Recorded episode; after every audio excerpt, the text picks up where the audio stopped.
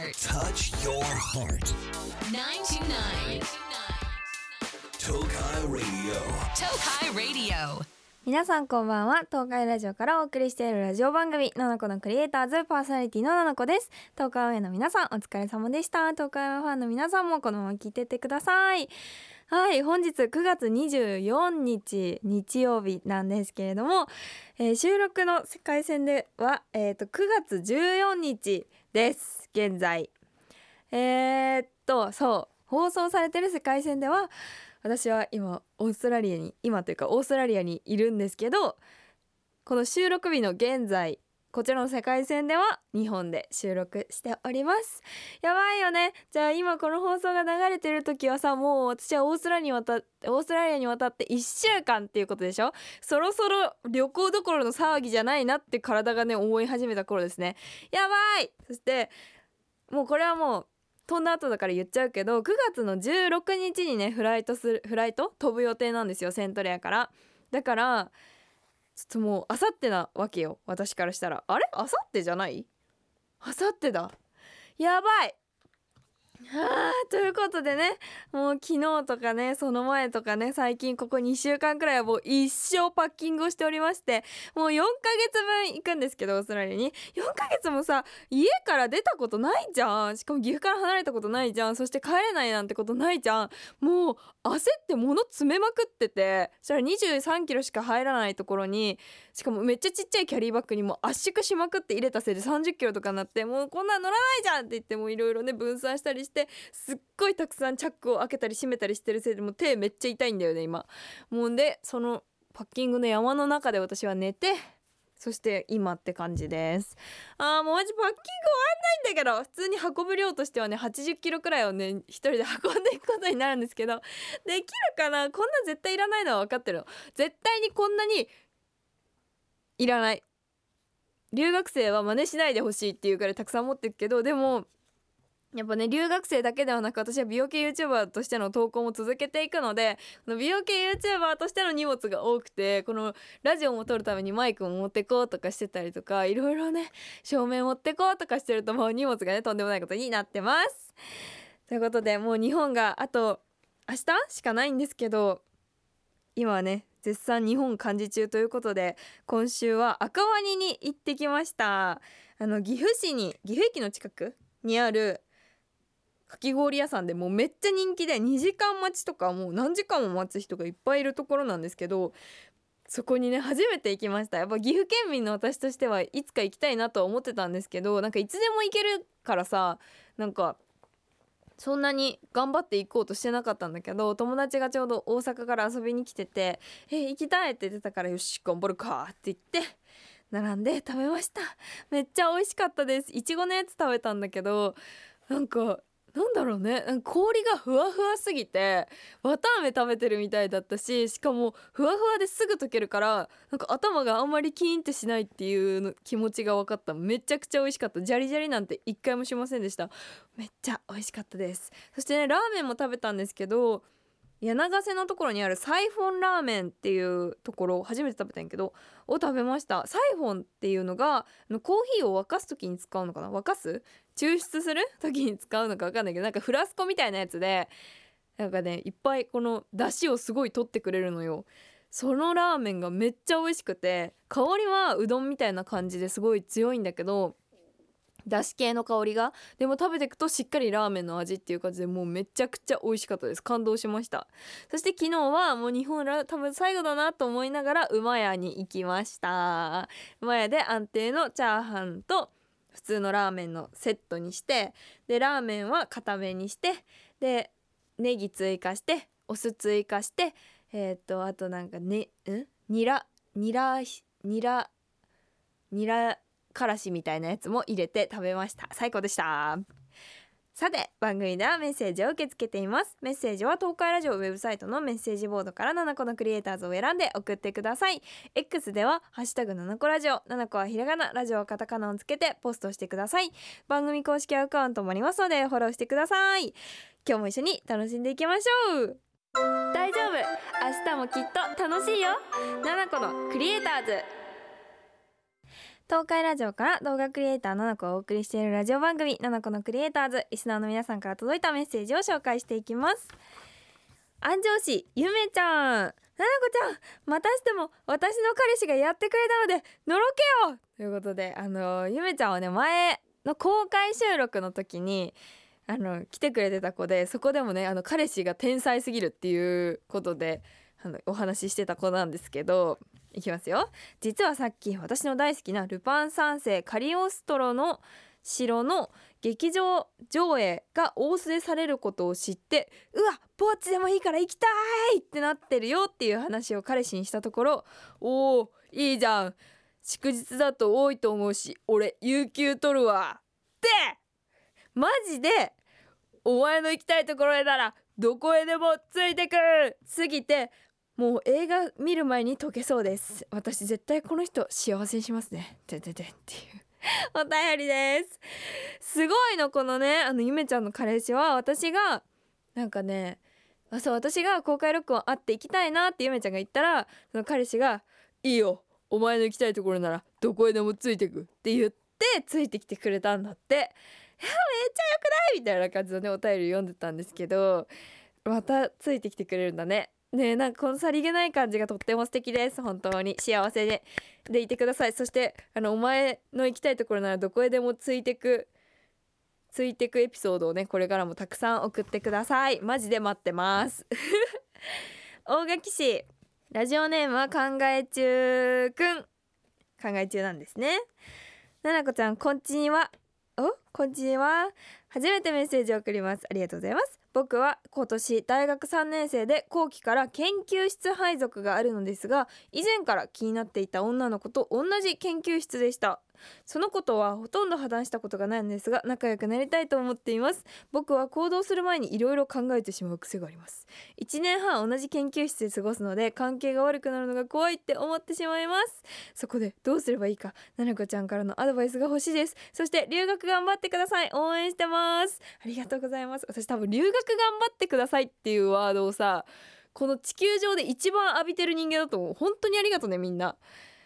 私すごい頑張んなきゃって思ってる。なんかマジ英語全くできなすぎて。もうねわかんないの。うーん。I have pen くらい。今。あでもペンにも「あ」とかつけたり「ザ」つけたりとかさなんかもう意味わかんないからもうなんか頑張るね。はい道聞けるくらいまではちょっと頑張ってきます。で本題。えー、その子その気になる女の子と同じ研究室でその子と仲良くなりたい。でも1年半ずっと一緒だからここから先で気まずくなるのは嫌っていうことですね。なるほど。えーまずなんか気まずくなる時のことを逆に考えてみたら関係が悪くなるのが怖いって思うなら関係が悪くなるってどういう状況ですか？っていう話じゃん。例えばそのなんか告白して失敗したとかなんかデートに誘ってミスったみたいなことでちょっと関係が悪くなるかなと思うんですけどでもまずそこまで言ってないわけじゃん。気になってた女の子と同じ研究室だったくらいってことでしょ？仲良くなりたいと思ってますでしょ？まだ仲良くなってないのにそこまで考えてるのはあのダメ。それはねあの自分が行動する時の言い訳を自分で作って自分が今行動してないことを正当化したいだけの人間だからちゃんと動いてから後悔してくださいって思ったんですけどどうしようかな。一旦なんか共通点とかうーん興味があることをお話ししてみたりとかなんかお互いの趣味について話してみたり。まずはそのただのこのバーンっていうこのなんていうの？うん、普通のね知り合いというこのたくさんいる人間のバババって解き放たれた人間としてはなくちゃんと相手に認識されて自分も相手を認識するっていうところから始めたらいいんじゃないでしょうか。まず仲良くなってからねあのー始まりなので大丈夫ですよ。まだ早いですよ心配するのは。あの頑張ってください。一緒に頑張りましょう。東京都もわっとちゃん。ななこちゃんいつも動画見てます。ありがとうございます。お13歳だ。中学生かな？本当に動画もわかりやすくてお顔も可愛くて尊敬しかないです。嬉しいありがとう。そんなななこちゃんに質問です。私は今一重なんですけど前はコンプレックスで学校にアイプチして行っていました。だけど友達や先生に注意されたのでアイプチをつけて学校へ行けなくなりました。今思い返すとななこちゃんみたいにアイプチつけるのが上手じゃなかったので変な目になってたかなと感じます。ってことは今一重で生活してるってことね。ですがすごい。ですが世界200前後の国と地域で一重はここら辺とかもうそんな広い範囲広い範囲っていうかは自分たちくらいしか一重はあんまりいないって考えたら私って世界的に見たらめっちゃレアじゃんと自分を上げることに成功しなんとかコンプレックスは解消されたのですが私はアイドルを目指している。のですが書類審査を1回も通ったことがありません。なので一重のせいではと感じるようになりました。ですが自分では一重を悪いとは思いません。なのに日本では二重が可愛いと思われる。つらということでななこちゃんこんな状況の私を救える一言をくださいという。なるほどね。お便りなんですけど。うーん。まあ、まず一重っていうことに対するコンプレックスはこのうわレアじゃんうちっていう気持ちでその克服というかまあ解消された。でもアイドルになりたくて書類送ってるけど書類審査が受からない。これやっぱ一重のせいなんじゃないかってなってるってことだよね。うーん。なんかね思うの私。一重メイクを何回もやってきたりとか一重もともと私も一重とか奥舞台なんだけど一重奥舞台から二重になってみたりとかこうやっていろんな目を使いこなしてて思うのは意外といやこれはねちょっとまあ語弊あったら怖いんだけど意外と一重も二重も遠くから離れてみたらえっとねどんくらいかな？3メートル離れると一緒なんですよ。いや一緒なわけないんだけどメイクとかしちゃうと一重でも奥二重でも二重でも顔の印象っていうのはそんな変わらなくてで人の顔面の印象を作っていくものってめちゃくちゃ表情筋だなって最近思ってて。なんかうーんめっちゃメイク上手な人でもすっぴんとメイク後って表情の作り方とか笑い方変わんなくないですか？だったりとかあと整形とかしてる子とかもその整形前と整形後とかも表情とかって変わんないのよ。なんか静止画はこのアイプチしたりとか整形したりとかで変わるじゃ変わるんだけど動きってなんか癖づいてるものがあって変わんないんですよね。でその動きの部分を変えると雰囲気がすごく変わってめっちゃ綺麗に見えたり可愛く見えたりするのでそうだな。あのね表情とかその顔の動かし方喋り方とかも気にしてみるとかなり筋肉のつき方も変わってきて顔の雰囲気も変わると思います。私ね最近喋る時の癖で口角をちょっと下げちゃう癖がついてきちゃって昔なかったんだけど今もちょっと下げちゃったんだけどそれを上げるように上げるようにっていうのを今頑張ってたりとかあとなんかふとした時に顎に力入れて顎を梅干しみたいにしちゃうんですよ。そうするとこの筋肉がキュッと引き締まっちゃってあの顎がないように見えちゃうんですね。もともとないから。ないのに。なんか横側がめっちゃ綺麗じゃなくなっちゃったりしてそういうのとかも気をつけたりしてて、まあ、すぐ変わるものではないけど小さい時からの積み重ねでかなり変わってくるものがあるので是非やってみてほしいなって思います。なんか彼氏できたりとかあの好きな人できてえなんか可愛くなった？っていうの？実際メイクも上手になったりとかもすると思うんだけどそこよりも表情の使い方？とか表情のほぐれ方で多分ね人の印象って変わると思うからその表情だったり喋り方？自分が鏡の前に向かって喋ってみて意外とすごいなんか喋る時だけ下の歯めっちゃ出てるとかいろいろあるから是非そういうところも見てほしいなと思います。そして一重もね奥舞台も二重もどれだって素敵なので自分の自分のチャームポイントとして見せてあげれるように一重を引き立てられるようなメイクを考えたりとか一重の目元を可愛くしたいからって目元を可愛くするだけじゃ可愛くなれないんですよ。ノーズシャドウを綺麗にすることで一重が綺麗に見えてきたり眉毛の形変えることで一重が綺麗に見えてきたりもするのでぜひやってみてください。最近ね一重奥舞台メイクも撮ったので何か参考になったら嬉しいです。夢が叶うといいな。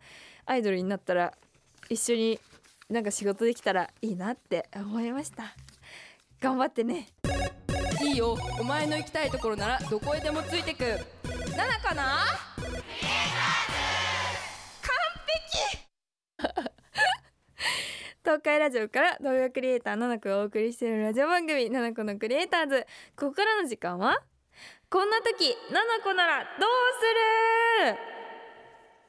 人生の中で実際にありそうなこんな時どうしようっていう出演者を、はあ、出演者になっちゃった。